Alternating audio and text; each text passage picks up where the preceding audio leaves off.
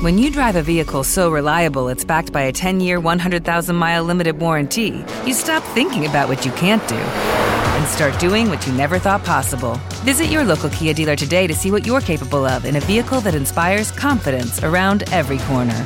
Kia, movement that inspires. Call 800 333 4KIA for details. Always drive safely. Limited inventory available. Warranties include 10 year 100,000 mile powertrain and 5 year 60,000 mile basic. Warranties are limited. See retailer for details.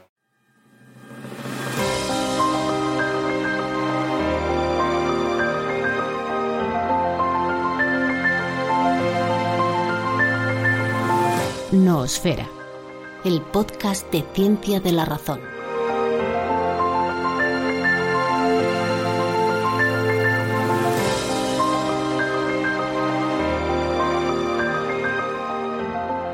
Hoy, desde Nosfera, aquí mismo, quiero hacer una denuncia que puede dañar mi imagen pública y que a más de uno sorprenderá. Tengo que decir algo que llevo tiempo pensando y es que todo eso que dicen los antivacunas sobre que los poderosos quieren tenernos localizados es cierto. O sea, eso, bueno, espera un momento, voy, a poner un tuit. Eh, aquí, hablando sobre nuevo orden mundial. Vale, enviar. Decía, decía que, a, a, ver, hay chips capaces de comunicarse con satélites para triangular nuestra posición, dispositivos que nos espían cada día de nuestras vidas y luego utilizan esos datos. Ah, leña, espera, me, me faltaba la story de Instagram. Un momento, a ver. Aquí, grabando un podcast reivindicativo, es la calle del Fleje número 32, primero, derecha. Vale, bueno, na nada, que quería decir que las grandes empresas quieren observar todos nuestros movimientos. En eso los conspiranoicos tienen toda la razón del mundo y hay que dársela. Lo único que pasa, claro, este es el pequeño detalle, es que no hace falta vacunas complejísimas ni mascarillas con compartimentos secretos para colarnos un chip que sepa dónde estamos, porque de lo que los negacionistas no se dan cuenta es de que toda esa información ya la están compartiendo cada vez que usan el teléfono para tuitear un mensaje airado. Lo siento, pero de la vacuna no viene el problema. Mi nombre es Ignacio Crespo y esto es Nosfera, el podcast de ciencia de la razón.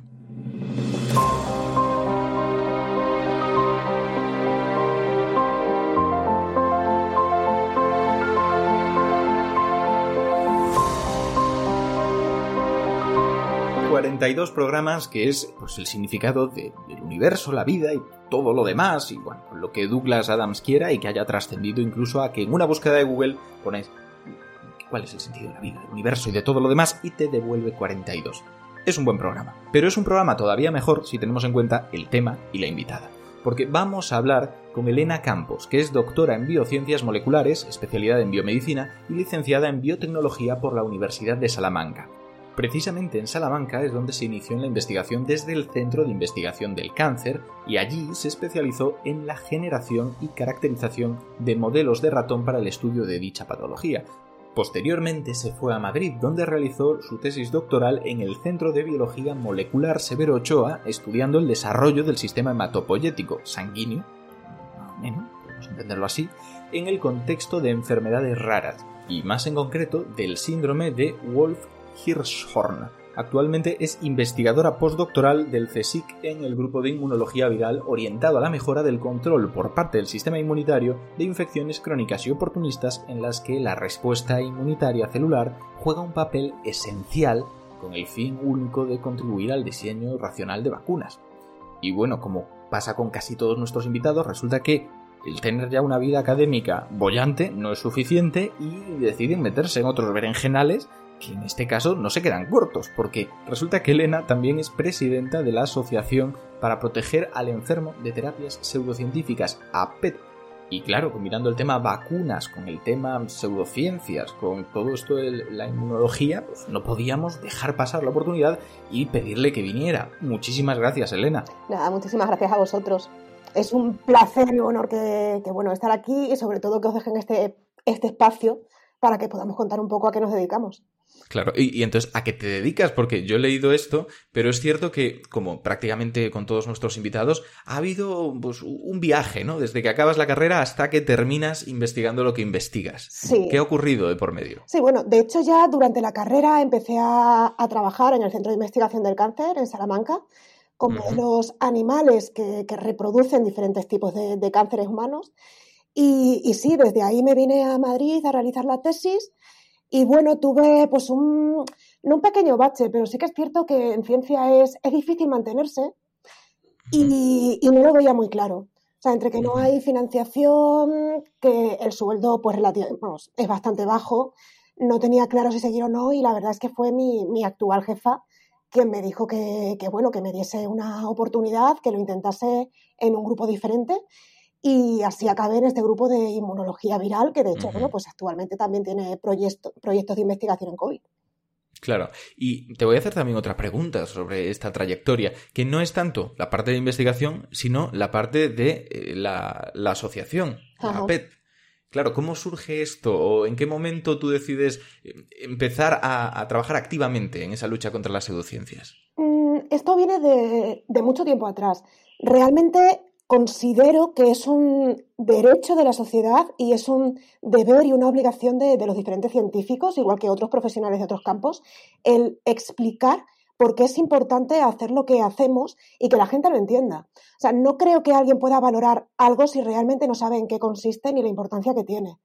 Y bueno, pues en este, en este ámbito de, de la ciencia y sobre todo en todo lo que atañe a la salud y a la enfermedad, es algo a lo que damos muchísima importancia las personas, cosa que es lógico, y, hay mucho desalmado que se aprovecha ya sea de la, de la, ignorancia y sobre todo de la necesidad de aquellas personas pues que tienen dudas o que simplemente la medicina no les da las respuestas que les son satisfactorias. Y nos encontramos, pues bueno, pues que se venden productos sin ningún tipo de indicación terapéutica en farmacias, como puede ser la acupuntura, o sea, la homeopatía, o que te clavan agujas tipo acupuntura, o que incluso te dicen que con unas pirámides de cristal pues se pueden sanar de cualquier enfermedad. Mm. Esto, unido a, al hecho de, de, la denuncia pública del fallecimiento de un joven de leucemia que decidió abandonar su tratamiento siguiendo los consejos de un falso terapeuta, pues, pues bueno, de alguna manera te, te mueve por dentro para decir, mira, realmente hay que hacer algo, no nos podemos callar, y no es solamente los afectados directos, víctimas y sus familiares quienes tienen que alzar la voz, sino sobre todo nosotros, sanitarios, profesionales de la investigación, periodistas, por supuesto, quienes, quienes tienen que denunciar el hecho para, para que se empiecen a imponer las, las medidas oportunas para que deje de pasar este tipo de estafa. Sin duda, y lo agradecemos mucho porque, vamos a ser sinceros, todo esto tiene un coste. Cuando decimos que estáis reivindicando pues, el, un espacio seguro para la ciencia, donde no haya pseudociencias, etcétera, eh, os estáis exponiendo a denuncias, entre otras cosas, ¿no? Me he fijado que has dicho desalmados y yo entiendo que también es porque tenéis muy medido qué se puede decir y qué no. A ver, eh, lo primero es... A ver, esto es un poco, es un poco complejo. Más que, más que tener medido lo que se puede decir y lo que no, hay que primar el respeto. Todos somos humanos, todos somos personas y nos tenemos que respetar entre todos. Lo que sí que no se puede consentir es que nos saltemos incluso las normativas vigentes en cuestión de protección de la salud, como se está haciendo actualmente en nuestro país.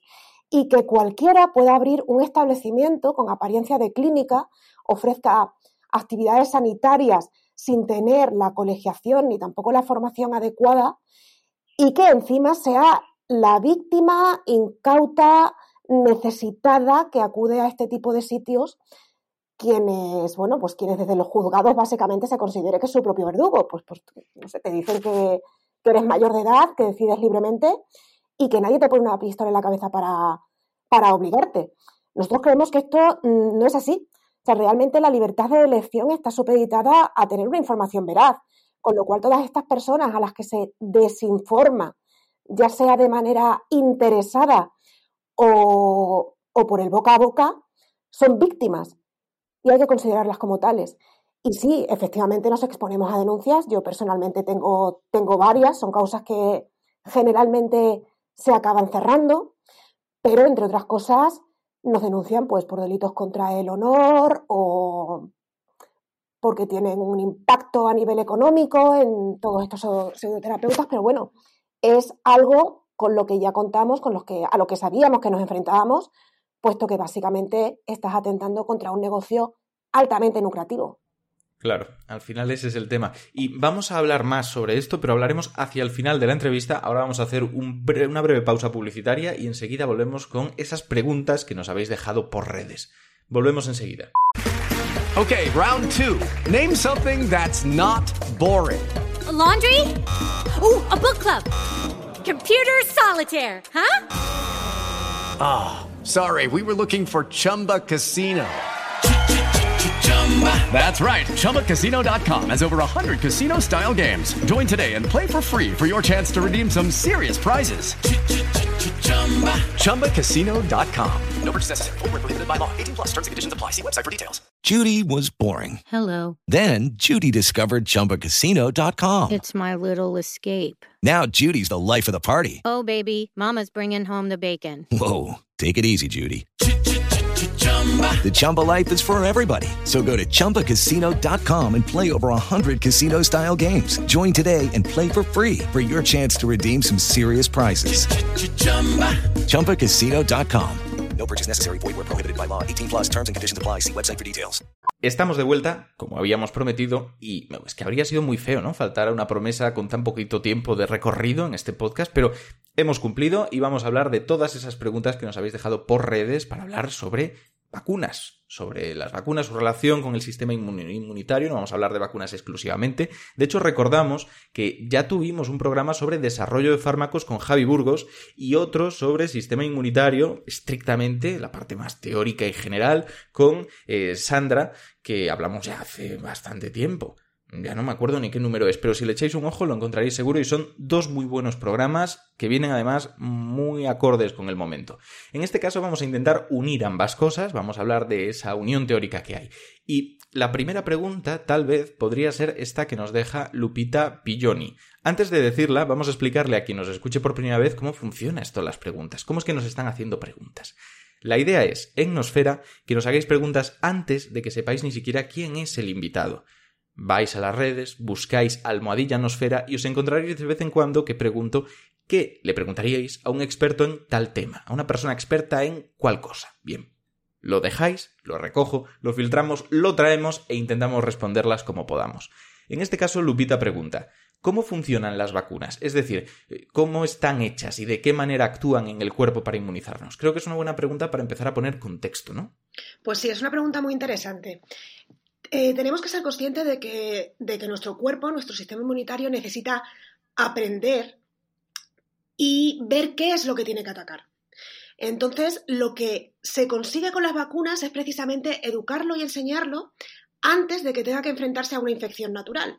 De manera que cuando, pues por ejemplo ahora el virus de SARS-CoV-2 nos infecte, nuestro cuerpo ya sepa identificarlo súper rápido, lo ataque súper rápido y por tanto se evite que el virus pues se expanda por el organismo y sobre todo que provoque pues esa sintomatología tan grave que nos puede llevar desde a una enfermedad grave o incluso a la UCI. Claro, es una, o sea, creo que es un buen resumen porque queda claro no solo cómo funcionan, sino la gran importancia que tienen. A veces nos olvidamos, yo en alguna ocasión he llegado a decir que de todos los supuestos efectos secundarios que tienen las vacunas, el único que medio te compro es esa amnesia social que parece que nos da respecto a la importancia y a todo lo que han cambiado en el mundo, ¿no? Nos Eh, olvidamos enseguida de cómo hace unas décadas la viruela y la polio eran un problema. Sí, efectivamente. Eh, quizás ahí tenga mucho que ver el hecho de que, de que vivimos en países pues económicamente desarrollados en que se nos han olvidado que existen las enfermedades y que hay infecciones que aquí ya desconocemos, por ejemplo eso, la polio, la propia viruela, pero que sin embargo mataban decenas de miles de personas anualmente. Entonces, las vacunas eh, es un tipo de, de medicamento que no va a, a tratar como los demás, con lo cual se exige de ellas que sea el medicamento más seguro que llegue al mercado, puesto que realmente se van a, a inyectar en personas sanas para que no desarrollen la sintomatología. Claro. Entonces es lo más seguro que tenemos y todas se testan, mm, por supuesto, antes de ponerlas a comercialización. sea, quizás ahora mismo, y aunque sea un poco salirnos pues, un poquito del tiesto, eh, tenemos este problema con este lote concreto de AstraZeneca que habrá que investigar. Pero también hay que ser conscientes de que lo primero que tenemos que saber es cuál es la frecuencia de esas trombosis que se están viendo en esa población particular con esa edad en ausencia de que se hayan vacunado para ver realmente si depende de, la vacuna o no. Claro, esto que has dicho es muy importante en cuanto a, la relación entre el riesgo y el beneficio. Estamos hablando de un tratamiento, entre comillas, es preventivo, que precisamente se aplica en personas sanas. Es justo lo que has dicho. Y esto, esto en bioética es fundamental, porque la medicina, la investigación biomédica, tienen que siempre equilibrar los posibles beneficios a los riesgos. Cuando se aplica a personas sanas y es preventivo, los beneficios son menores que cuando lo que voy a hacer es, por ejemplo, cerrar una, una pérdida de sangre. La cierro, sé que eso es peligroso 100%, que va a pasar y punto. Entonces me puedo permitir, por ejemplo, una reanimación cardiopulmonar, romperle las costillas a alguien porque sí. Porque, eso pasa porque con mucha hay que salvar la vida. Pero aquí estamos intentando preservar la salud. Y no solamente la individual, sino en este caso la colectiva. Sí, sí. Decías además antes, precisamente a tenor de esto, que no funcionan igual que otros fármacos. Precisamente esa es una de las características, eh, sus peculiaridades, eh, lo que buscamos con ellas. Y en, esa dirección nos dejan por aquí una pregunta, que es, eh, nos la deja José Fernando, y es si no hay, por lo tanto, otro tipo de preparados que puedan conseguir efectos similares contra lo que luchan, que no sean vacunas. Mm, no. O sea, a fecha actual, no. Sí que es cierto que hemos dado un paso de gigante con el desarrollo de estas vacunas basadas en RNA sintético, porque antes las vacunas, o sea, las vacunas habituales, tradicionales a las que estamos acostumbrados, principalmente consisten o en el virus inactivado o el patógeno inactivado, si estuviésemos hablando de una bacteria, es decir, pues ya sea por calor o por otras técnicas, lo matamos, eso se lo damos al cuerpo para que el cuerpo aprenda a reconocer trozos del bichito y luego ya pueda responder si se llega a infectar de manera natural. Y otra técnica que hay es atenuarlos. Es decir, hacerlos menos patógenos de lo que serían de manera natural. Sin embargo, eh, con el advenimiento de, la COVID-19 ha habido un desarrollo tecnológico inmenso en torno sobre todo al ámbito de la vacunación, porque, porque necesitamos prevenir la expansión de, de estas olas que tenemos. Y en este caso, las primeras vacunas que han salido al mercado consisten en una molécula muy pequeña de RNA mensajero que se llama, están envueltas en partículas lipídicas y estas partículas lipídicas, una vez que las inyectamos en nuestro cuerpo, se fusionan con las membranas celulares de nuestras células y la célula es capaz de sintetizar la proteína del virus, en este caso la de la espícula, que es la que utiliza el virus para entrar en otras células, y de esta forma enseñamos a nuestro organismo a que todo aquello que tenga esa minúscula partícula, que realmente sería la del virus, hay que destruirlo. De manera que, si nos infectamos de manera natural, vamos a poder reconocer al agente infeccioso y bloquearlo, de alguna manera. Con lo cual es un paso de gigante, son altamente seguras, son fáciles de sintetizar una vez que ya sabemos que funcionan y altamente versátiles. No necesitamos tener que estar pues generando, inactivando los patógenos, etcétera. Entonces es un gran avance actual, pero no, no tenemos otro medicamento que enseñe a nuestro cuerpo a reconocer algo, porque para eso necesitamos darle un trocito de lo que tiene que reconocer. Exacto, y que precisamente el concepto vacuna es bastante amplio, porque representa pues, ese proceso por el cual se imita ¿no? que el sistema inmunitario reconozca cosas y luego pueda atacarlas. Desde raspar pústulas de vacas con esa viruela original. Efectivamente. Exacto, hasta posibles terapias para cáncer que se plantean, ¿no? Para que aprendamos a reconocer células cancerosas y atacarlas. Sí, todo eso es vacuna. Sí, sí, sí. Este, este también es un punto muy importante. El hecho de que se desarrollen los tumores y acabe generando cáncer, incluso metástasis, en parte es porque el sistema inmunitario ha sido incapaz de reconocer a esas células tumorales, o mejor dicho, las células tumorales han evolucionado, al igual que pueden evolucionar los patógenos, pues en este caso las células tumorales evolucionan para evitar y evadir su reconocimiento por el sistema inmunitario. Con lo cual ya no solamente se están generando vacunas frente a infecciones, sino que también se está intentando vacunar frente a diferentes tipos de cáncer. Y en algunos casos es algo combinado, porque por ejemplo en el caso de la vacuna del papiloma humano, previenes la infección, pero sobre todo lo que también lo que quieres prevenir es el desarrollo tumoral posterior asociado a este tipo de infecciones. Claro, claro, claro. Por eso digo que el tema vacuna es muy amplio. Hay gente que incluso preguntaba, oye, pero no pueden ser sin inyectar. Sí, también pueden ser sin inyectar. Pueden ser orales, por ejemplo. En el caso de la polio, por ejemplo. Mm, en el caso de la polio, eh, tenemos esos dos tipos de vacunas. Tenemos una con el virus inactivado, que es más eficaz, pero que sin embargo no puede transportarse a aquellos países que mm, pues a nivel de desarrollo económico estén peor, puesto que necesitan ser refrigeradas. Y para ello hay otro tipo de vacunas, que es el virus inactivado, que aguanta mejor temperaturas un poco más altas y que gracias a ella se ha conseguido inmunizar a los países africanos. Claro. Mm. Y que de hecho fue una noticia bastante interesante del año pasado, ¿no? El conseguir erradicar polio de, África, a pesar de que luego hubo ciertos rebrotes, ¿no? Eh, rebrotes, ahí, ahí, se ve la importancia de las vacunas. Si se generan bolsas de población que estén sin vacunar, al final eh, los virus, mm, las bacterias, los patógenos conviven con nosotros, con lo cual va a ser antes o después que vuelva a infectarse alguien y esta persona lo vaya a seguir transmitiendo. O si se trata de zoonosis, como es el caso de SARS-CoV-2, pues, pues casi que, peor, porque nuestro cuerpo ni siquiera está acostumbrado a, ese tipo de ataque. Estamos hasta ahora, hasta este momento, haciendo mucho el paralelismo, ¿no? Se habla de cómo está funcionando la vacuna en nuestro cuerpo, que es de lo que has estado comentando, en parte basándonos en lo que hace nuestro cuerpo por su cuenta, lo que hace nuestro cuerpo para protegerse y reconocer de forma autónoma a esos posibles eh, agentes de infección.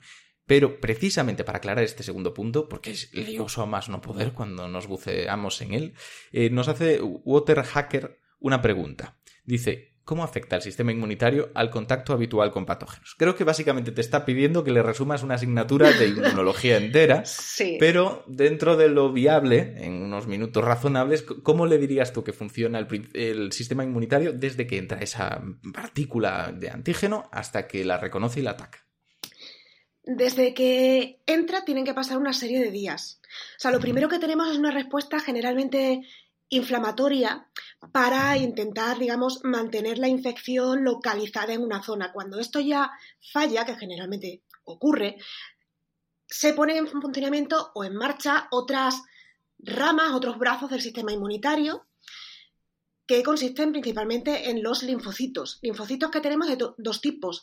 Los linfocitos B, que generan anticuerpos. Estos anticuerpos se dirigen directamente frente al patógeno y atacan al patógeno en sí. Y luego tenemos la rama de los linfocitos T citotóxicos o CD8, la inmunidad celular, que ahora también se está hablando mucho de ella, que lo que hacen es reconocer células que están infectadas y por tanto destruir las fábricas de virus, en el caso de SARS-CoV-2, si es un virus o si es un patógeno intracelular.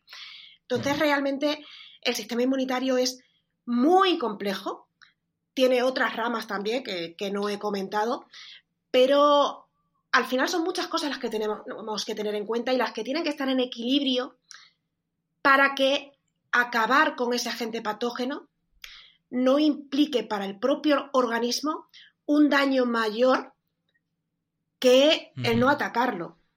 ¿A qué me refiero con esto? Eh, hay infecciones bacterianas, pues si abusamos de los antibióticos se pueden generar resistencias bacterianas y al final las bacterias proliferan en nuestro cuerpo y acaban generando lo que se llama sepsis es decir, una hiperproliferación bacteriana descontrolada en el organismo que es la que nos mata. Sin embargo, en el caso de virus, esto no suele ser así, sino que es, una, es el exceso de respuesta frente al virus de nuestro cuerpo lo que daña a nuestros propios tejidos. Y esto es lo que ocurre con la COVID-19. Por eso es importante evitar esa respuesta exacerbada que precisamente es lo que consiguen las vacunas. Y esto también tiene otro punto que entiendo que es importante, y es que cuanto mejor conozcamos lo que ocurre en nuestro sistema inmunitario cuando responde a una infección, mejor podremos dirigir el desarrollo de vacunas. Sí, es un hecho que aquello que no sabemos reproducir en el laboratorio es que no lo entendemos lo suficientemente. Únicamente podemos desarrollar buenos tratamientos o ya sean tratamientos propiamente dichos o vacunas a nivel preventivo, cuanto mejor conozcamos a lo que nos estamos enfrentando. En el caso que nos, que nos atañe, hay que ser conscientes de que llevamos un año de pandemia, aunque nos haya parecido una vida y nos parezca una vida y todo lo que nos quede, pero realmente llevamos un año y estamos aprendiendo día a día. Entonces, puede parecer que se van dando palos de ciego, cada vez vamos sabiendo más, cada vez vamos más a la diana concreta que tenemos que atacar y efectivamente se requiere un esfuerzo eh, inmenso para conocer realmente pues qué es lo que ocurre con cada infección en particular para poderla atajar. Puesto que igual que cada cáncer es propio de una persona, los diferentes agentes patógenos atacan de manera diferente, se manifiestan de manera distinta y también tenemos que tener en cuenta de que cada uno de nosotros somos diferentes. Claro. Ese tema es importante para lo de la medicina personalizada, ¿no? que ahora mismo se está llevando mucho. Sí, mm. de hecho, eh, en cáncer, por ejemplo, se está haciendo. O sea, en cáncer ya se está viendo qué hace diferente a cada tipo de cáncer en cada persona para de manera personalizada poderlo atajar. Es decir, tenemos un espectro de tratamiento que sabemos que generalmente tiene éxito, que tiene una probabilidad X de éxito, pero llega a un punto en que hay que personalizar porque mm, es algo evolutivo, es evolución. Claro. Exacto. También es un poco esa típica idea de, no, a mí es que el ibuprofeno no me hace nada, yo soy de paracetamol, ¿no? Que se forman bandos porque, como somos distintos, los fármacos también actúan de forma ligeramente distinta en nosotros, algunos mejor, otros peor, y podríamos aprovechar esas diferencias en nuestra ventaja. Sí, esto es lo que ocurre en medicina. O sea, conocemos las probabilidades de éxito, pero por supuesto la medicina es falible. Claro. Y la ciencia necesita tiempo para avanzar. Exacto. Y una pregunta, precisamente porque sabemos que todo esto de las vacunas, por muy controlado que esté y muy bien que avance, eh, se encuentra algunos límites, por ejemplo, la administración que estábamos diciendo en algunos territorios, etcétera, etcétera. ¿Cómo de importante es que de forma natural ya nos expongamos a este tipo de patógenos que tenemos alrededor para construir un sistema inmunitario más fuerte. Esto nos lo formula de otra manera Water Hacker de nuevo que dice, en unas sociedades cada vez más limpias, como son las nuestras, ¿es la exposición un factor importante para desarrollar un sistema inmunitario sano? Es un factor importante. Es un factor importante porque volvemos a, lo mismo de antes. Tenemos que educar al sistema. Una, es muy difícil que ganemos la maratón si no hemos estado entrenando prácticamente a diario y con una alta intensidad. Esto no significa que nos tengamos que ir exponiendo a agentes que sabemos que son patógenos y causan enfermedad. Pero sí que tenemos que ser conscientes de que en nuestro cuerpo, aunque nos duchemos todos los días, aunque nos lavemos los dientes cada vez que comamos, al final tenemos más bacterias y más virus dentro de nosotros que, células como la que vemos y que nuestra piel. Es decir, que permanentemente el sistema inmunitario se está enfrentando a microorganismos que no le causan enfermedad, principalmente porque está acostumbrado a, verlos y a convivir con ellos, pero que si estamos eh, bajo una inmunosupresión, ya sea porque estemos pues, en un tratamiento oncológico, tengamos una enfermedad rara o por nuestro sistema inmunológico de pronto mm, decaiga, o bien porque emerjan nuevos agentes potencialmente dañinos, en estos casos nuestro cuerpo no sabe qué hacer. De ahí la importancia en esos casos de tenerlo que atajar, si se puede, con vacunas, puesto que prevenimos la, infección y el desarrollo de la enfermedad y también su distribución al resto de la sociedad. Y, bueno, y, eso. es un buen resumen, o sea, tampoco te iba a pedir que, lo alargaras más, me parece correctísimo. Eh, has hablado de esa necesidad de ir mejorando las vacunas, ¿no? De ir entendiendo qué ocurre y simularlo en el laboratorio, entender los procesos por los cuales se genera la inmunidad y replicarlos correctamente. Esto nos lleva al final a una gran variedad de mecanismos de acción por los cuales pueden actuar las vacunas. Tenemos aquellas pues, que se basan en ARN, como estábamos diciendo, otras que necesitan virus inactivados, otras activados, hay variedad. Y en este contexto nos pregunta Ricardo Marín Bautista una cosa que ahora mismo está saliendo también a la palestra, y es qué diferencia existe entre las vacunas que se están inoculando actualmente y las que se llaman esterilizantes. Esto es una pregunta y una cuestión muy importante. Eh, tenemos vacunas que nos protegen de la sintomatología de la infección, mm. pero que sin embargo no paran que nos infectemos. Es decir, eh, tenemos que ser conscientes y entender de que el hecho de estar vacunados no significa que tenga ya un paraguas que me proteja como una armadura de que me vaya a entrar eh, ese bicho para el cual, contra el cual me he vacunado. No, el ponerte una vacuna significa que cuando tu cuerpo o cuando este microorganismo entra en tu cuerpo, tu cuerpo va a saber defenderse contra él y atacarlo. Sin embargo, aquí hay diferentes variantes. Cuanto mejor es la vacuna, más capaz será tanto de evitar la sintomatología de la infección como de evitar que transmitamos ese, ese agente patógeno. Las vacunas que tenemos actualmente en el mercado contra la COVID-19, de momento no se ha demostrado que protejan de que nos infectemos ni de que, nos, ni de que transmitamos también el, el, patógeno.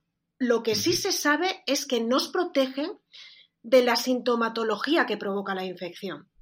O sea, para saber realmente si protegen de que nos infectemos y que podamos contribuir también a la difusión del virus, necesitaríamos hacer un estudio en que se siga a las personas vacunadas junto con otro grupo sin vacunar y ver cuántos de ellos se infectan y cuántos no. No solamente quedarnos con cuántos llegan al hospital. Es una muy buena noticia la caída del número de hospitalizaciones e infecciones en las residencias de ancianos, que son las que llevan la mayor tasa de vacunación actualmente a nivel nacional. Pero ojo, no nos confiemos porque todavía no sabemos si las vacunas que tenemos actualmente en el mercado pueden proteger de que nos infectamos. De hecho, una de las vacunas que sí podría evitar que nos infectásemos después de, de ponérnosla sería precisamente la española. ¿Por qué? Porque no solamente nos enseña un trocito pequeñito del virus, sino que iría con todo el virus completo pero al que le faltan todos los elementos que lo hacen peligroso para nosotros. Claro. El problema es que esta vacuna, pues, está siguiendo un desarrollo lento, entre otras cosas, pues porque como en España no tenemos una estructura ni una infraestructura que nos permita un desarrollo más rápido de tecnología, tampoco a nivel sanitario, pues estamos dependiendo de terceros países para hacer los ensayos pertinentes que nos permitan avanzar y llegar a las fases clínicas. Esto que has dicho me recuerda más o menos lo que vivimos los estudiantes de medicina cuando nos empiezan a bombardear con fármacos, porque de alguna manera popularmente intuimos que un tratamiento o una medida preventiva funciona por todos los lados. O sea, evita que desarrolles la enfermedad, te previene sobre los síntomas, reduce la mortalidad, pero en realidad son cosas muy diferentes. Y es un verdadero quebradero de cabeza recordar, por ejemplo, si un fármaco determinado que sabes que reduce los síntomas baja la mortalidad o no. Porque puede ser que no, puede que solamente ponga una, una especie de parapeto entre lo que vemos de la enfermedad y lo que pasa dentro del cuerpo. Sí, Sí, sí, es un aspecto que, que, hay que tener en cuenta, que hay que conocer y sobre todo a la hora de tomar pues las medidas restrictivas, en este caso a nivel de, de autonomías o de gobiernos, pues hay que entender realmente cómo funcionan las vacunas, qué es lo que sabemos y por tanto en base a eso decidir si empezamos a dar carta blanca para salir o incluso pues un carnet de vacunación para poder viajar. Puesto que... Claro, son medidas que hay que sacar a, al debate como poco. Y esto me hace pensar en hace unos meses, porque claro, ahora estamos hablando con mucha naturalidad de ¿qué vacuna preferimos? Que es un concepto loquísimo. Sí. ¿Qué vacuna preferimos? Pero hace unos meses no sabíamos ni siquiera si iba a poder salir. Es, porque... que, es que es un hito. O sea, realmente es un es que hito es que en un año hayamos conseguido tener tantas vacunas que funcionan en el mercado. Es un hito. Yo lo he dicho en más medios, yo era escéptico al sí. respecto. Yo no creía que para diciembre pudieran cumplir la promesa y lo dije. Tampoco dije no va a pasar, dije eh, es difícil. sería muy muy raro. Sí, efectivamente. Exacto, muy sí. muy raro. Y oye, me alegro tanto de haberme equivocado tantísimo. Sí. Es de las, de las mejores equivocaciones que he tenido. Y claro, lo que estaba diciendo, hace meses no sabíamos si iba a llegar, entre otras cosas porque, recuperando este concepto que ya parece olvidado, no todas las enfermedades contra las que hemos intentado desarrollar una vacuna hemos tenido éxito en ese proceso, ¿no? Hay veces que nos hemos quedado con las ganas y eso nos lleva a una pregunta que nos deja aquí Gonzalo Esquivel, que es ¿por qué algunas enfermedades de origen viral no cuentan con vacunas o no se han podido fabricar? Bueno, eh, es que realmente tenemos vacunas para una decena de, de agentes mm. patógenos. O sea, para unas decenas sí, sí. de los mmm, cientos de miles de millones que puede haber a lo largo y ancho del mundo. Eh, ¿El éxito de qué puede depender? Bueno, pues entre otros aspectos, como hemos podido ver ahora, del esfuerzo a nivel internacional que se quiera hacer. Pero sí que es cierto que hay otros casos, como por ejemplo en el caso de, del SIDA o de parásitos como pueda ser eh, la malaria, además, que es muy difícil hacer una vacuna que sea eficaz. En el caso del SIDA, pues por tratarse de un virus con una altísima tasa de mutación que básicamente se, acaba escapando de las vacunas que puedas ir generando. En otros casos, pues por eso, porque son enfermedades principalmente olvidadas, que tienen poco impacto económico y poco impacto social en los países desarrollados económicamente y entonces egoístamente no, hacemos lo suficiente. Y en este caso, y aunque no haya salido la pregunta, y, perdona que te interrumpa, creo que deberíamos entrar a valorar si en una situación de emergencia sanitaria como en la que estamos, las patentes deberían prevalecer sobre el derecho a la salud internacional. Puesto que hasta que no estemos todo el mundo vacunado, no vamos a salir de esta. Y lo que es peor, si dejamos bolsas sin vacunar y además de manera consciente, puede ocurrir que aparezcan variantes sobre las que las vacunas no vayan a funcionar. De momento no han surgido y las vacunas funcionan frente a todas las variantes que se han ido eh, identificando. Pero ojo y cuidado. Sí, sí, no. pensaba que después del cuidado iba a venir otro aviso.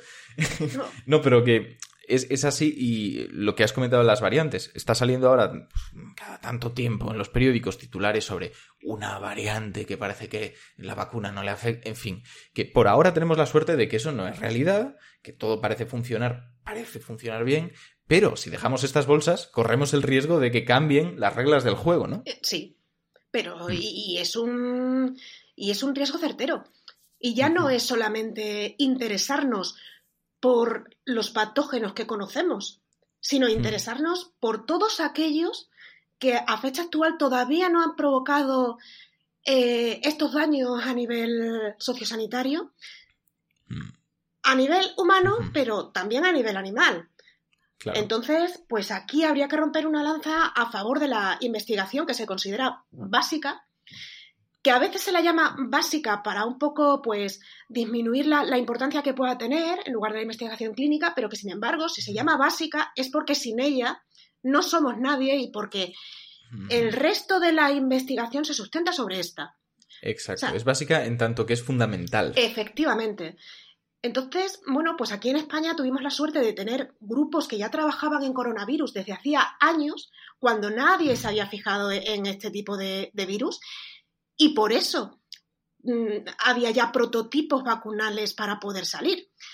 Luego no han salido, pues, por otros temas burocráticos, económicos, estructurales.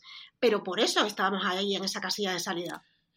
Sin duda, sin duda. Eso al final es, lo que decimos siempre. Parece un poco como una apuesta, ¿no? Porque nos dicen, eh, vale, tienes un montón de campos en los que puedes invertir y tal vez alguno de ellos te acabe sirviendo para evitar una catástrofe de aquí a unas semanas. Si lo ves así, pues claro, parece una, una apuesta difícil de ganar porque anda que no pueden pasar cosas distintas y mira que tenemos un montón de cosas en las que invertir. Pero la realidad es muy distinta. Eh, la realidad es que difícilmente vas a perder la apuesta si esperas el tiempo suficiente. Prácticamente todo lo que puedas invertir en cuanto a investigación básica o fundamental va a acabar teniendo una aplicación ya sea más clara y determinante, como es el caso de contrarrestar una pandemia, o pues, más sutil, pero va a tener una aplicación. Sí, de hecho, un ejemplo muy evidente es el caso de, Francis Mojica con el sistema CRISPR-Cas, en que, bueno, pues él estudiaba eh, en bacterias cómo, cómo se producían pues, reordenamientos genéticos y demás. No tenía mucho interés, pero a fecha actual es una herramienta básica en todos los laboratorios que ha dado lugar a que se conceda incluso un premio Nobel.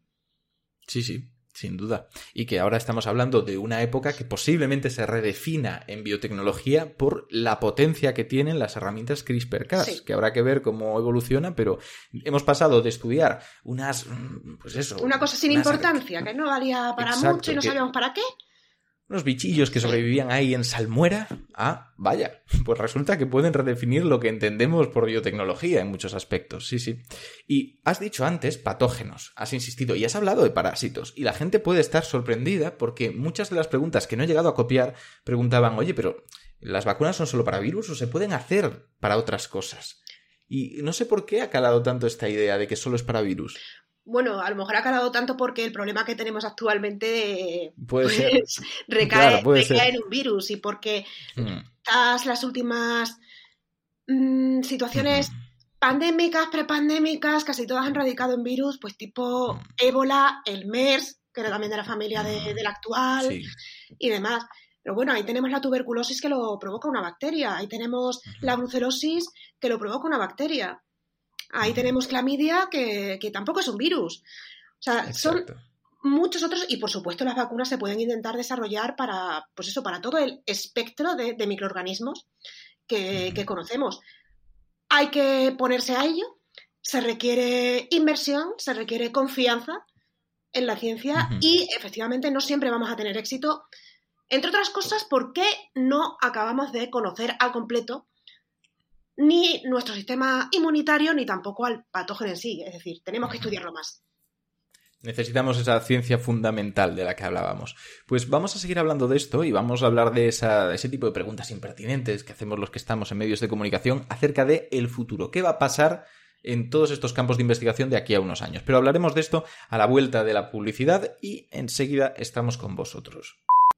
Lucky Land Casino asking people what's the weirdest place you've gotten lucky? Lucky? In line at the deli, I guess? Aha, in my dentist's office.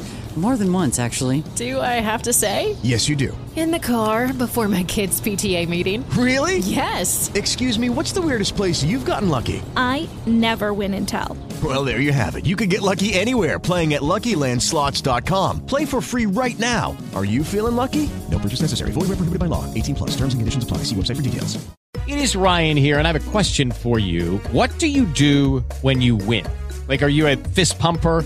A woohooer, a hand clapper, a high fiver. I kind of like the high five, but if you want to hone in on those winning moves, check out Chumba Casino. At chumbacasino.com, choose from hundreds of social casino style games for your chance to redeem serious cash prizes. There are new game releases weekly, plus free daily bonuses. So don't wait. Start having the most fun ever at chumbacasino.com. No purchase necessary. BGW. Void were prohibited by law. See terms and conditions. 18 plus. Hemos vuelto y vamos a hacer ese disclaimer que hacemos siempre cuando le preguntamos a un investigador por el futuro, no pedimos que saque la bola de cristal. Eso es lo que nos diferencia tal vez de otros medios. No queremos que nos diga va a pasar esto seguro, sino que como sabemos que mejor que esas personas que investigan en un campo, no hay nadie que conozca qué líneas de investigación están siendo más pujantes en un momento concreto, pues que nos comente un poco eso, qué se espera a corto plazo, qué cosas están ahí, ahí desarrollándose a una velocidad llamativa.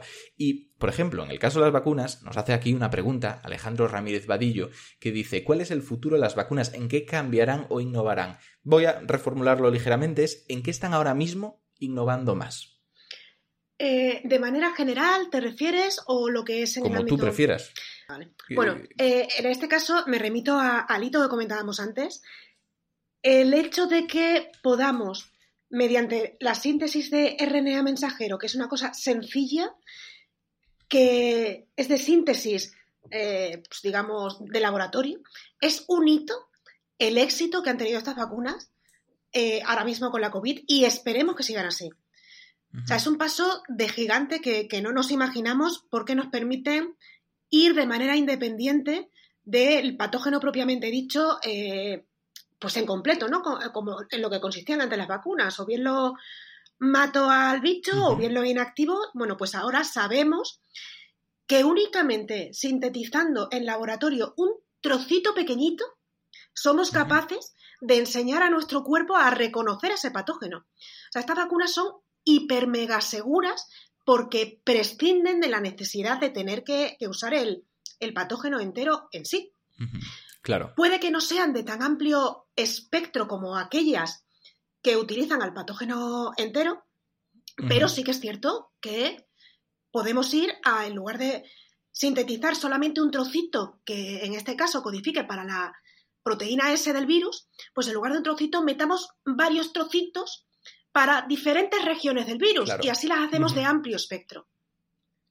Claro, Y- en vez de pedirle a alguien que reconozca a una persona por una foto de su nariz y ya está, le pasamos la foto de la nariz, de la oreja, de la Exacto. barbilla. Exacto, diferentes trocitos, de manera que será mucho más difícil que surjan variantes que sean resistentes a esa vacunación porque ya va a tener que cambiar demasiado el Claro. agente patógeno.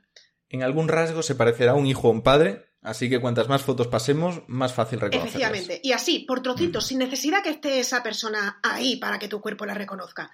Con lo cual son Claro. inmensamente seguras y eh, súper versátiles. Y esto mm, se sale un poquito del tema de las vacunas RNA. O sea, RNA no, es- no es que se salga, porque posiblemente tenga relación, pero no se pregunta directamente por ello. Nos lo hace aquí la pregunta Iria Fernández y dice: ¿Están los recientes avances en desarrollo de vacunas a raíz de la COVID-19 teniendo algún efecto en avances en la investigación de otras vacunas difíciles frente a, por ejemplo, enfermedades tan dispares como el dengue, la tuberculosis, el VIH o la gripe? Pues mira, aquí en este campo mm, tampoco tengo tanta información, pero supongo que, que sí que se, sí que se intentará. Sí que se intentará, por lo menos se, eso, se intentará, se ensayará ya sea con modelos animales para ver si realmente podemos utilizar esta estrategia tan novedosa y podamos, ojalá, tener éxito. Claro, siempre hay un poquillo de transferencia tecnológica, ¿no? Entre investigaciones. De alguna manera o de otra, se intenta al menos tender a ello. Eh, esto nos deja la parte de las vacunas más o menos cerrada, porque aunque quedan muchas preguntas por responder, no hay tiempo para más. Para lo que sí que hay tiempo, porque había que darle un hueco, y esto es algo que ahora mismo, por desgracia, es muy sangrante, es toda la conspiranoia. Bueno, Hablemos de toda la que se está montando en- alrededor de las vacunas. Yo voy a empezar, si no te importa, por una de esas preguntas peculiares que suelo dejar para el final, pero que creo que aquí eh, es muy graciosa para empezar este bloque. Nos la hace Héctor Socas y dice que ¿qué opinas del cine español? Hombre, Viendo pero- las declaraciones. ah, iba, vale, vale. Claro, por ahí va. vale, por ahí va. por ahí va. Eh, pues a ver, al Hmm. final tenemos, hay, hay gente que puede creer lo que, lo que quiera creer y al final las conspiraciones y estos temas es un poco casi una fe y una religión. Mm, Lo que nos debería preocupar es por qué hay gente que acaba creyendo esto con la información disponible que tenemos. Desde luego, no ayuda nada a, a confiar en las estrategias, ya sean terapéuticas, de vacunación o de control de la expansión de la enfermedad, si eh, en un país como es España, que es pequeño, tenemos 17 autonomías, cada una con un plan diferente. Claro. Esto no ayuda en absoluto. Tampoco ha ayudado mucho el hecho de que se hayan dado por ciertos, ciertos resultados sin que hubieran sido evaluados eh, a nivel internacional por, por pares, como solemos decir nosotros, que realmente acrediten que lo que se dice es cierto. ¿Con esto a qué me refiero? Pues que, por ejemplo, no podemos permitir que una empresa eh, diga que las vacunas funcionan sin publicar los resultados previamente y a través de una nota de prensa. Esto así no funciona en ciencia y nos tenemos que respetar y sobre todo tenemos que respetar a la ciudadanía. Y hay que seguir una serie de reglas. Aparte de estos aspectos, bueno, pues que la- las conspiraciones, el negacionismo, ha existido siempre en diferentes aspectos. Hay gente que niega el machismo, hay gente que, que niega el cambio climático, hay gente que niega el holocausto y, y habrá gente que niega incluso a los reyes católicos. O sea, o sea, para esto tenemos todo. Puede ser algo por cuestión, pues eso, meramente de, de fe, falta de información o, o porque no me interesa ese tipo de, de respuestas. Y pues yo que sé, en otros casos también hay ah, motivos económicos que, que azuzan este tipo de movimientos. Claro, tal cual. Y em, la gente orienta estas preguntas que ha dejado sobre el tema pseudo mucho a la parte práctica, ¿no? A, a asumir que estamos rodeados por estos movimientos, como dices tú, pero entonces, ¿qué puedo hacer yo? Y eso es lo que nos dice por aquí Daniel Caballero, que te pregunta que, qué le dirías a esa gente que no se fía de las vacunas. ¿Tú cómo lidias con ellos? Pues es, es complejo, depende del de, el nivel de desconfianza y los motivos por los que tenga desconfianza. Claro. Es lícito y es legítimo pues tener cierta suspicacia y, y preguntar e interesarse, pues porque desconocemos realmente, si no es nuestro ámbito de, de, de expertise, es pues eso, es, es, normal que tengas que preguntar. Y para eso tenemos que estar aquí investigadores, científicos, eh, divulgadores, periodistas, para informar. Uh -huh. En esos casos podemos entrar y, por supuesto, informar, debatir y otorgar toda la información que sea necesaria. Ahora, si ya es un caso en que por cuestión de fe decides que no confías en las vacunas, bueno, pues como aquellos que consideran que te meten un chip dentro de la vacuna, no sé cómo, o, o que vienen de, foto- de fetos abortados, o que mm, nos van a controlar con la tecnología 5G. Claro. O sea, hay diferentes Sí, sí. grados.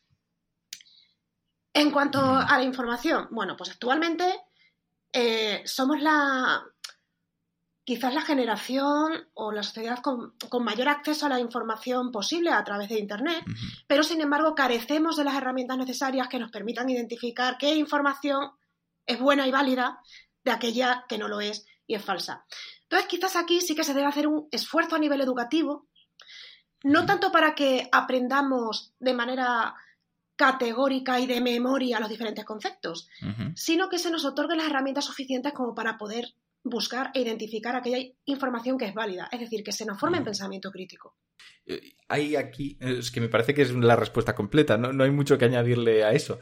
Lo que sí que eh, me preguntan por aquí también, que precisamente a raíz de lo que has dicho, de que hace falta dar una mejor educación, de alguna manera, más orientada a esto, nos preguntan si el problema puede estar por parte de la prensa.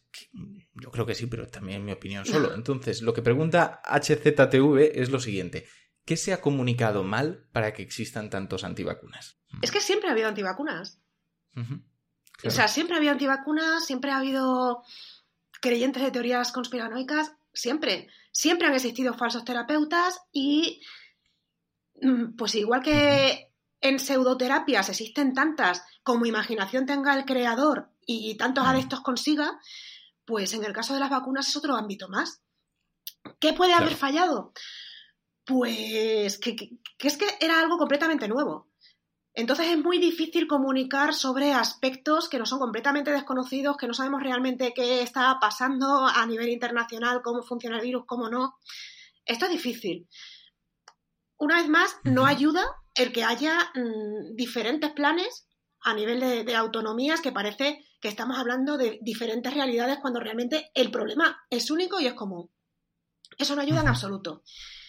Y efectivamente también hay que ser conscientes de que cuando de información se trata, las opiniones no valen. Eh, ¿Con qué me refiero con esto? Pues que en el caso de un periodista eh, debe dar crédito única y exclusivamente a, aquello que sea información veraz y no a diferentes opiniones que puedan surgir en diferentes ámbitos de personas pues, que no tengan experiencia en esa temática. Como viene siendo conocida la expresión, no es solamente decir si llueve o si no llueve porque uno dice que llueve y el otro que no, sino en ir, abrir la ventana y ver si efectivamente está lloviendo o no, y eso darlo como información y el resto no. A eso vamos, porque me parece muy interesante. Eh, Las opiniones no valen, pero hay gente que entiende que como las opiniones no valen, las valoraciones tampoco, y que lo que tienen que hacer es exponer lo que les llega de fuentes aparentemente rigurosas. Y llegamos a esa falsa equidistancia que comentabas, en la cual le dan tanta voz a unos como a otros. Y es un tema complejo. Ahí, pues, volvemos a las mismas. Igual que no llamarías, pues no sé, a un albañil para hablar de cirugía, tampoco puedes llamar a un cirujano para hablar de albañilería. Estamos en el mismo ámbito. Por ejemplo, Estamos en el mismo a un cirujano para hablar de vacunas, ¿no? Que también sería otra. Pues, pues también. O sea, sí que pueden acertar o no acertar, pero efectivamente no va a ser lo mismo la voz de una persona que se dedica a ello y que está dentro del ámbito y que por tanto Claro. eh, en este caso, por ejemplo, eh, por, por nombrar a, Margarita del Val. O sea, hay gente, que de Ujú. hecho es mi actual jefa, hay gente que, que considera que es un poco visionaria. O sea, Marga no es visionaria, simplemente le echa un montón de horas para estudiarse lo último que se está publicando a nivel internacional en Claro. revistas científicas de prestigio y evaluadas por otros expertos para saber por dónde puede, puede- pueden ir los tiros, como diríamos. Por Claro, eso claro. Sí, parece que siempre acierta y acaba acertando, porque la probabilidad de éxito, si estás correctamente informado, es muchísimo mayor. Y, por supuesto, si no tienes, eh, o sea, si no actúas como una portavocía política, en lugar de claro. como una portavocía pues, científica. Y que además aquí hay, yo creo que dos figuras que hay que distinguir, porque además lo que he dicho puede sonar contradictorio. Una es la del experto, al que llaman para que eh, dé una visión profunda, responda a preguntas complejas, eh, explique de primera mano qué es lo que está ocurriendo. Y otra es la de intentar aclarar conceptos sencillos sobre lo que pasa, sobre la inmunología, sobre las vacunas. Ahí no estamos diciendo que un cirujano no pueda hablar de ello. Pues oye, si se informa correctamente, adelante. Pero cuando se llama a un experto, que es lo que se tiende a hacer en las cadenas de televisión, en los periódicos, hay que asegurarse de que realmente es experto de eso de lo que va a hablar. No, no hay que caer en esos errores, ¿no? Porque al final acabamos dando voz a gente que tal vez no esté de lo más actualizado posible. Si se dedica a otra cosa, difícilmente va a estar actualizado al nivel que puede estar, por ejemplo, Margarita. Eh, sí, efectivamente es muy complejo. Es más, eh, yo misma dentro del grupo de investigación, pues tengo una parcela concreta de, esa investigación, con lo cual, por ejemplo, a nivel de inmunidad innata, o sea, más inflamatoria, ahí mi experiencia, pues evidentemente no es tan amplia como la que pueda tener mi compañera que se dedica única y exclusivamente a eso. Claro, ese es el tema. Pues por eso hay que tener ahí ojo y por supuesto, de los influencers hablamos otro día, eso ya para, para otro momento. Em, nos han dejado más preguntas, bastantes más, de hecho no nos va a dar tiempo de responderlas todas, pero para un par más de ellas yo creo que sí que nos da tiempo. Y hay algunas que yo creo que tienen el puntito este de, ¿cómo decirlo?, de cotilleo, que siempre llama la atención. Una, lo que nos pregunta es que cuál es el argumento más chocante que has llegado a oír contra las vacunas. Nos lo dice José Fernando. Bueno, pues uno de los. de todo. Sí, uno de los más chocantes, eh, el que dijo el presidente de la Universidad Católica de Murcia en cuanto a que estaban hechas de fetos abortados. o que eso, que nos podían poner chips. O sea, que la intención era poner chips en las vacunas para luego podernos controlar a través del 5G a mí este concepto me fascina. El de los chips, ya no tanto para controlar, que bueno, pues que se monten sus películas, sino los que dicen que es para tenernos localizados. Cuando, cuando localizados nos tienen ya a través del móvil y cada vez que usamos cualquier tipo de tarjeta bancaria. La gente que se queja de estas cosas, que se queja por Twitter y le, da la opción a Twitter de que te localice, de tuiteado desde Bail de Llobregat, ¿sabes? O cosas por el estilo. Igual no hace falta que, introduzcan una vacuna. No haría falta. Si, están además deseando decir dónde están. Y luego, aparte, eh, a este respecto también quería comentar. Eh, se difunden muchísimos pues, bulos en cuanto a la composición de las vacunas y potenciales efectos, pues yo que sé, secundarios y demás. Decirle a los oyentes que a través de la, de la web de la Agencia Española del Medicamento y Productos Sanitarios, de la AEMS, tenemos acceso a la información de todas las vacunas que están autorizadas en España. No solamente las que van frente a la COVID, sino el resto.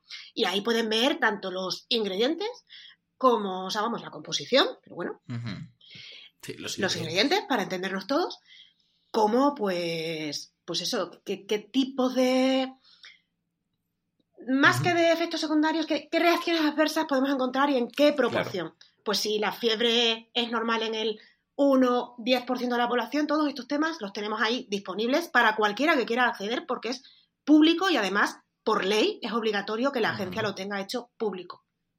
Claro, pues pueden ir ahí y así informarse de primera mano en lugar de por cadenas de WhatsApp. Efectivamente. eso no suele ser buena idea. Igual que de cualquier medicamento. Tienes también un buscador y ahí tienes la información de qué es realmente o sea, de, todos estos productos que te pueden vender incluso en una farmacia, cuáles realmente tienen efectos terapéuticos o medicamentos eh, y están autorizados para su comercialización. Yo quiero creer que de toda la gente que nos está escuchando, a algunas personas habremos motivado para que digan, ostras, realmente esto es un problema, hay vías para informarse y para aclarar conceptos, quiero ponerme a ello, quiero poner mi semilla, mi granito para que se luche contra las pseudociencias y habrán pensado, oye, esta asociación APET de la que han hablado, ¿qué podría hacer yo por ella? ¿Qué podríamos hacer? ¿Qué, opciones tienen? Pueden unirse, ¿no? Entiendo. Por supuesto, APET está abierta a toda persona, independientemente de, la formación que, tenga, que esté pues interesado o motivado para, para eso, evitar que haya estafadores que se aprovechen de la necesidad sanitaria para hacer su negocio. O sea, trabajamos denunciando falsas terapias, pseudoterapias, y intentando también que se desarrollen las medidas oportunas para atajar este problema. De hecho, bueno, ya a finales de 2018 el actual gobierno aprobó el Plan de Protección de la Salud frente a las pseudoterapias, que entre otras cosas pretendía sacarlas fuera de las universidades. Ojo, o sea, ojo que dentro de instituciones de reconocido prestigio como es una universidad, también se deforme a futuros profesionales mediante pseudociencias. Eh, no es que ocurra en todas, pero sí que hay algunas que lo tienen, como por ejemplo, bueno, pues el caso este de la Universidad Católica de Murcia. Yo me voy a atrever a decir que ocurre en casi todas, pero por una pseudoterapia que está muy institucionalizada y es el psicoanálisis. Eh, es que el psicoanálisis sí, por lo ejemplo. encontramos en todos los sitios. O sea, yo ahora mismo tengo un profesor de ética que es de ética psicoanalista. Ahí puedes aceptarlo porque dices ética, vale. Pero es que en psicología y en medicina hay gente que se ha instruido en ese tipo de escuelas y sigue divulgando lo mismo. Sí, aquí encontramos pues un problema. Eh, ya es tan, se ha hecho tan, tan tradicional, estamos tan acostumbrados a, pues eso, pues en este caso al psicoanálisis u otras técnicas, que parece que, que las tenemos que seguir pues aguantando y tolerando por el mero hecho de su historicidad. Y esto no es así. o- o- porque no parecen tan locas como una homeopatía, por ejemplo, y la gente las tolera o no cree que sean pseudoterapias, pero lo son. Sí, sí, lo son y deberían estar fuera de, de todo sistema sanitario, público, privado y de todos los ámbitos y aspectos. En este punto decir que no hay que dejar de hablar de pseudoterapias y pseudociencias, sino que cuando se hable de ellas hay que ponerlas en el lugar que le corresponde. Eso es así, claro. Un disclaimer para quien haya escuchado esto y tal vez tenga los términos un poco confusos, porque me lo he encontrado más de una vez. Cuando se dice psicoanálisis, no es lo mismo que psicoterapia. Psicoterapia está bien, hay de muchos tipos, cognitivo-conductual y lo que quieras, y eso puede ser científico y debe ser científico. El psicoanálisis no lo es. Eso ya son ideas de Freud, a través de Jung y de mucha gente actual que se supone que ha revolucionado este campo, pero que sigue anclado a conceptos no científicos que no tienen un aval. Sí, conceptos Entonces, anacrónicos que no han demostrado que realmente pues funcionen en la medida en que se les otorga. Totalmente. Hay aquí una pregunta espinosa que yo creo que te voy a hacer, pero porque entiendo que detrás de ella hay eh, una pregunta capciosa en algunos aspectos. Nos la hace María del Mar Martínez y dice, si pudieras escoger entre eh, qué vacuna ponerte, ¿elegirías la de Pfizer o la barata? Al decir barata ya parece que... Eh, sinceramente, Ya lo tiene claro. Confío en que se sigan aprobando más, más vacunas al ritmo que vamos. De hecho, actualmente la Organización Mundial de la Salud tiene un listado de, de cientos de prototipos vacunales, con lo cual, sinceramente, en términos económicos, no sé cuál va a ser más barata de aquí a un futuro. Me pondría la vacuna que me correspondiese. O sea, somos conscientes de que las vacunas que se aprueban han superado los ensayos clínicos, son seguras y aunque en este caso parezca que con la de AstraZeneca, pues eso, hay un lote que, que no se sabe si, si pudiera, pues no sé, haber salido defectuoso, que es lo que se estaba investigando, pues oye, en cualquier caso ha demostrado también ser eficaz y sinceramente un dolor de cabeza o un pequeño dolor muscular local es nada en comparación con lo que te podría provocar infectarte de manera natural. Que si tienes la suerte a título individual de que a ti no te pase nada, bien, pero como tampoco sabes a quién se lo vas a transmitir y a lo mejor se lo transmites a tu abuelo o a tu padre y lo acabas mandando al hospital o a la tumba, pues hombre, creo que, que merece la pena ese dolor de cabeza o ese malestar de un día, si es que, o sea, e- en aquellas pocas personas en que ocurre, Sí. a, a arriesgarse a infectarse de manera natural. Y que además yo diré una cosa aquí. Parece que estamos confundiendo conceptos. Eso de que sea barata como algo despectivo. Ojalá, Ojalá. se sigan haciendo y cada vez sean más baratas y más accesibles para todos. Es justo uno de los problemas. Porque aquí nos olvidamos de lo que has dicho. Que si se han aceptado es porque han pasado unos controles. Y es verdad que ahora puede que haya algunas mejores y otras más baratas y peores que salen de forma posterior, pero que funcionan igualmente. Funcionan bien, lo suficiente para los estándares. Pero es que tú da tiempo para que en lugar de que en un ensayo clínico la vacuna se tenga que comparar con no ponerse nada, sea necesario que se compare con la vacuna que está en ese momento vigente y sea de rigor. De esa forma, no van a ser cada vez peores, todo lo contrario, Van a ser serán cada mejores, vez mejores. Sí. y más baratas con suerte. Ese es el tema. De todas formas, eh, justo ahora que estamos en esta situación de, de emergencia sanitaria, todavía, mm, cuantas más vacunas salgan al mercado, tanto mejor. Sí. Una vez que ya no dependamos de que tengamos que vacunarnos y controlar la, la situación, pues entonces efectivamente posiblemente prevalezcan en el mercado aquellas pues más económicas para una misma eficacia. Claro. Pues vamos con una última pregunta, que es una pregunta doble. Es una pregunta doble porque la primera nos la hace Mario y dice, le preguntaría que qué puedo preguntarle para que Ignacio lea la pregunta. Todo muy confuso, ¿no? Bueno, pues mira, podrías preguntarme lo que me pregunta Hattori Ninja, que es una pregunta muy buena que deja a continuación. Dice, ¿cuál considera que ha sido la vacuna más importante en la historia? Que yo creo que es una forma muy chula de cerrar esta parte de preguntas. El recordarnos el impacto que ha podido tener una en concreto que digas, ha marcado historia. Pero se pueden poner dos, ¿verdad? ¿O Venga, te dejo poner dos. Bueno, pues, Te dejo poner dos. pues quizá la, la prueba de concepto que, que me gustaría sacar a colación fue el ejemplo de Lady Montagu, una mujer pues un poco adelantada a su tiempo que, que observó cómo en Asia variolizaban, es decir, a través de pústulas de viruela iban pues intentando proteger a otras personas de esa infección. Eso realmente es el inicio de la vacunación, aunque ahí en ese caso no puede considerarse vacuna. Esto evolucionó con Edward Jenner, que también atento de la, de la viruela, observó cómo las mujeres que ordeñaban vacas eh, no se infectaban de viruela y tenían la piel, pues un cutis perfecto para aquella época en que la viruela causaba Claro. estragos. No solamente mataba, sino que a la gente que no mataba la dejaba deformada de por vida. Y a partir de aquí es donde, donde empieza realmente el hito de la vacunación. Coger ese virus que está en vaca, que al ser humano no le provoca la enfermedad, pero que sin embargo le protege. Y ya de aquí pues sabemos lo que pasó, ¿no? O sea, aquí en España tenemos pues ese hito de conseguir llevar la, la vacuna contra la viruela a, a ultramar, a toda Latinoamérica, a extenderla por todo el mundo con Javier Balmis y que es algo que, que recordamos poco y que sin embargo conviene poner muy de manifiesto porque fue un hito español el llevar la vacuna contra la viruela a lo largo y ancho del mundo, también con Isabel Zendal, que a lo mejor hay gente que no sabe por qué tiene ese nombre el Hospital de Madrid. Bueno, pues esta fue la señora que acompañó a esos niños que se utilizaron para llevar la, la vacuna. Y aparte de esta, pues tampoco nos podemos olvidar de la polio. O sea, en los años 50 en Estados Unidos, mm, sobre todo, y también aquí nos afectó, había gente que se infectaba con polio y acababa respirando con pulmones de acero.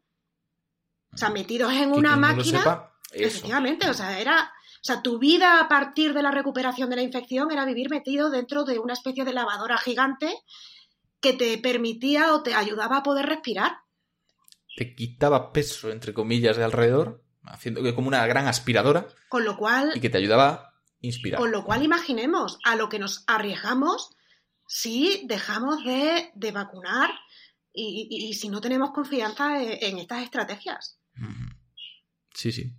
Pues oye, fantástica conclusión, porque al final recordamos, hemos traído de vuelta esa parte histórica para entender la importancia que tiene en el presente y para el futuro todo este tema de las vacunas.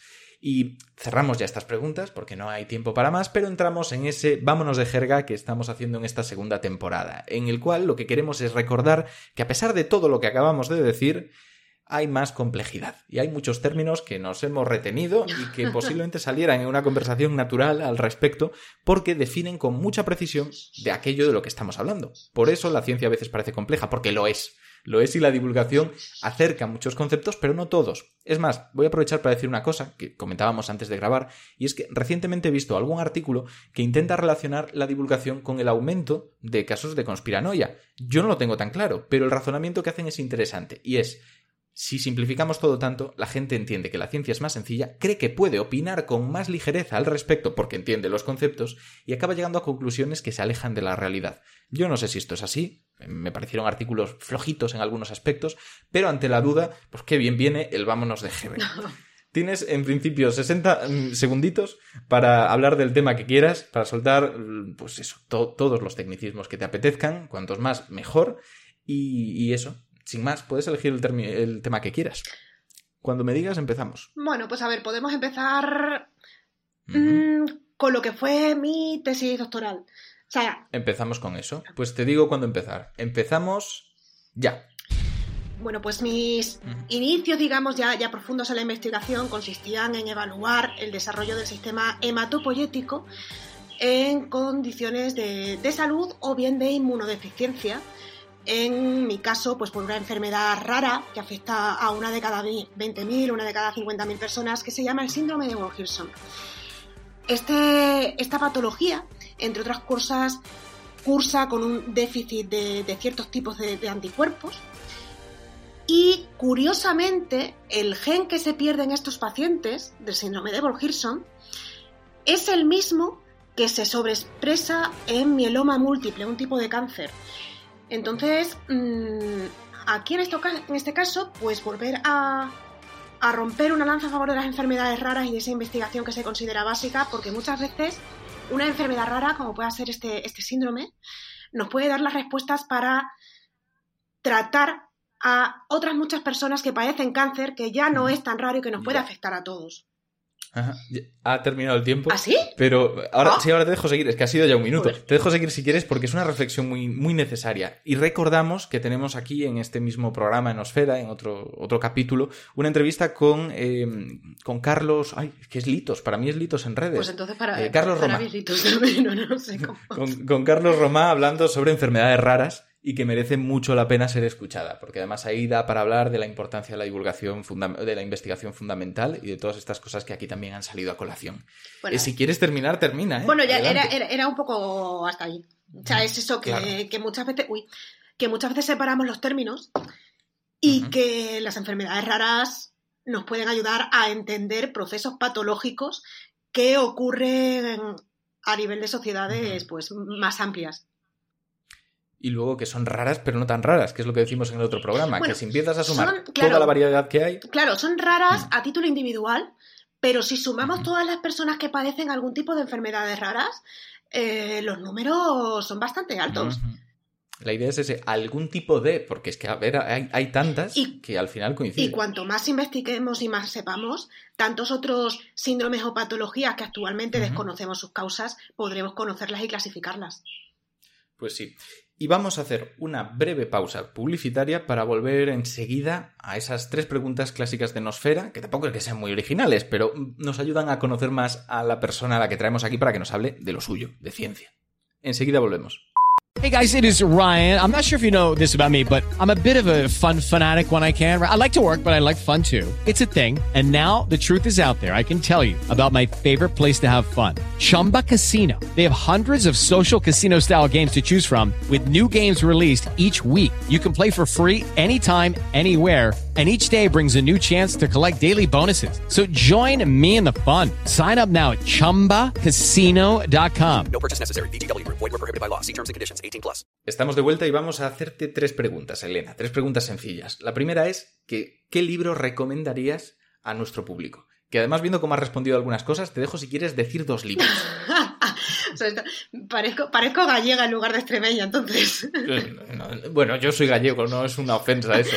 Bueno, pues a ver, un libro que, que me llenó muchísimo y que aparte de, de un autor español es Patria, que de hecho recientemente han sacado la serie y creo que tanto la serie como el libro deberíamos leerlo casi por obligación.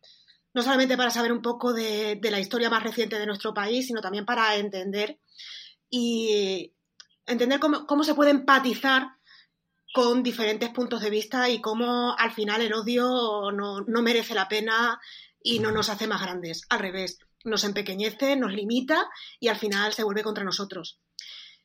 Eh, ¿Me has dicho a mí una? Un libro, el que quieras, puedes decir otro. Pues De hecho, antes de que lo digas, aprovecho para decir que Patria es, es muy interesante, sobre todo leerla eh, con algún libro de historia de, de todo esto al lado de la mano, Sí. porque hay mucha gente que lo vivió y dice, "Em, muchas cosas sí, y otras tal vez están llevadas al rollo narrativo, porque es necesario. Así que esa complementariedad acaba siendo muy nutritiva. sí, es muy interesante. Y bueno, os podría recomendar así otros otros libros, pero casi que me quedaría con ¿Te ese porque quedar con ese? es que realmente si, si recomiendo otros, Pues los últimos que he leído han sido más bien de, de divulgación científica, entonces tampoco quiero que se me tache de- Claro, de, de claro, friki claro. total.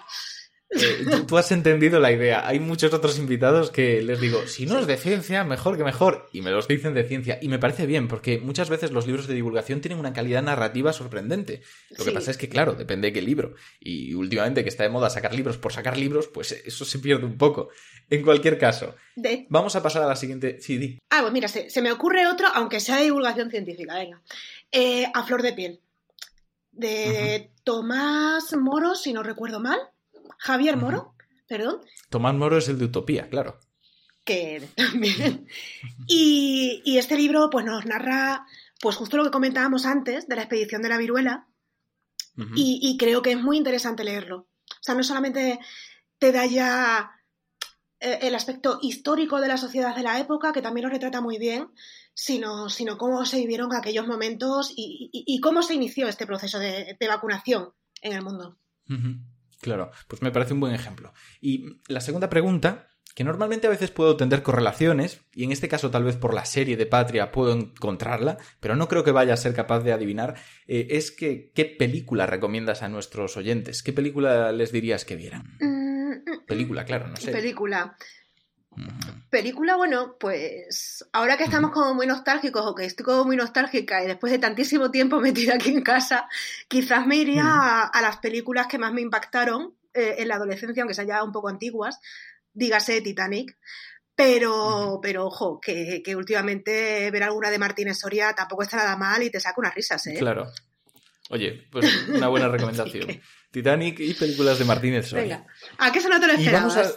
No, no, no, no, no, ya te digo que no he podido. Muchas veces me hago una idea. O sea, si me dicen, por ejemplo, Cosmos en libro, pues sé que en película es posible que acaben diciendo la llegada. Por algún motivo lo relacionan mucho. Ya. Entonces, hay ciertas asociaciones. No, a ver, por ejemplo, Gattaca. O sea, Gattaca también es una Claro, película súper buena. O Black Runner. Está muy bien y también nos gusta, pero bueno, saliendo, Es que es eso, si, si vamos al tema ciencia, Claro. ahí va a haber ejemplos. saliéndonos del ámbito puramente científico. Sí, no, yo creo que eh, es, estos este ejemplo de película y eh, la recomendación del libro de Luisma Escudero, que fue el segundo programa, son los dos que me han producido latigazo cervical de decir, no, no me espero de dónde viene. El de Luisma era eh, Teo, Teo va a la nieve. Recomendó Teo O sea, va a estos la son los, los Yo de Teo siempre- que teníamos cuando éramos pequeños, ¿no? Claro, claro, sí, sí, sí. Dice que ese es su, su libro favorito. Y vamos a la última pregunta, que es la pregunta sobre eh, afición.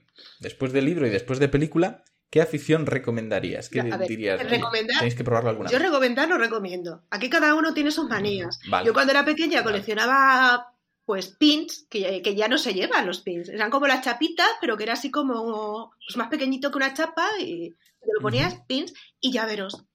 Tenía obsesión por los llaveros.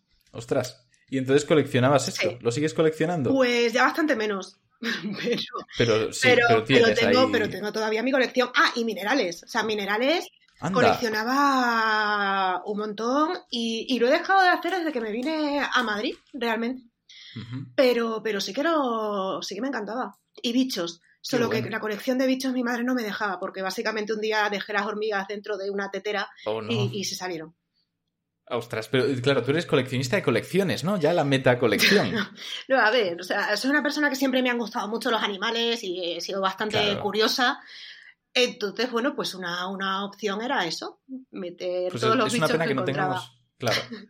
No, sí, yo he hecho lo mismo. Es una pena que no tengamos aquí a, a Jordi, uno de los colaboradores de la sección, que en la temporada anterior, pues venían de vez en cuando, que precisamente colecciona minerales y tiene una vitrina que es espectacular, llena de arriba a abajo, incluso con un trozo de meteorito que pesa, pesa lo suyo, ¿eh? del tamaño de media cabeza mía, una barbaridad. Sí, a ver, yo yo ese grado ya de, claro, de profesionalidad, no. Pero todo tipo de piedras raras, o, o si vas o sea, a cada ciudad que iba, básicamente, nueva, si había una tienda que vendiese minerales, yo me tenía que traer una roquita. Uy, eso, eso me lleva a otra pregunta para cerrarlo ya, ¿vale? Pero otra pregunta. Claro, acabas de decir que cada ti- tienda, o sea, cada ciudad nueva que ibas, ibas a una tienda de minerales y los que más o menos hemos entrado en algunas sabemos que la unión entre quien vende minerales Ah. y quien dice que los minerales tienen eh, propiedades sanitarias eh, está ahí, o sea, que es todo pseudociencia. ¿Cómo lidiabas con eso? A ver, no me compraba. O sea, el- si me compro alguna joya que implique Claro. tener un mineral o una roca, pues bueno, pues porque me gustaba a nivel personal. Claro. Pero, pero ya, ya está. O sea, la asociación entre la roca con el horóscopo, con tu salud y tu buena No, suerte, eh, creo que, que la suerte hay que buscarla.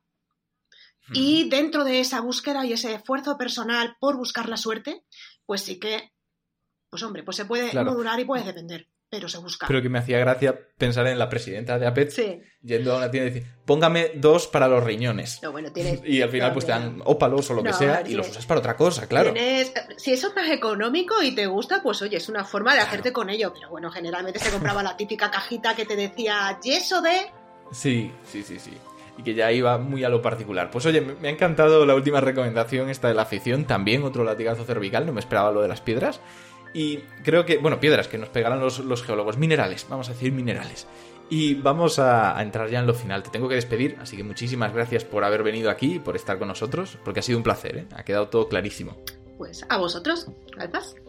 Y ahora pues me despido de todos los demás, me despido a través de esa pequeña reflexión, que en este caso, pues quienes, me conozcan sabrán por dónde va el asunto, va por el tema de las pseudociencias, tenemos que hablar de ello, tenemos que darle espacio, tenemos que hacerlo además sin miedo, pero con cuidado, porque como decíamos, las denuncias están a flor de piel y salen con más frecuencia de la que deberían, sobre todo entre quienes se mojan de verdad últimamente está esa tendencia a coger a alguien que ha dicho un par de cosas sobre pseudociencias y erigirlo como experto en el campo. Es muy distinto experto y activista. Y los verdaderos activistas hacen algo más que simplemente hablar están exponiéndose. Como estamos diciendo, en este caso, entre los miembros que nos defienden desde APET hay unos cuantos, unos cuantos, que acumulan denuncias. A mí me hace gracia porque casi es como los galones, el decir, fíjate en cuántas batallas he servido. Y es muy significativo, así que por mi parte quiero darle las gracias a todos ellos por hacer lo que hacen, porque son quienes realmente están marcando la diferencia. Gracias y nos escuchamos en el próximo.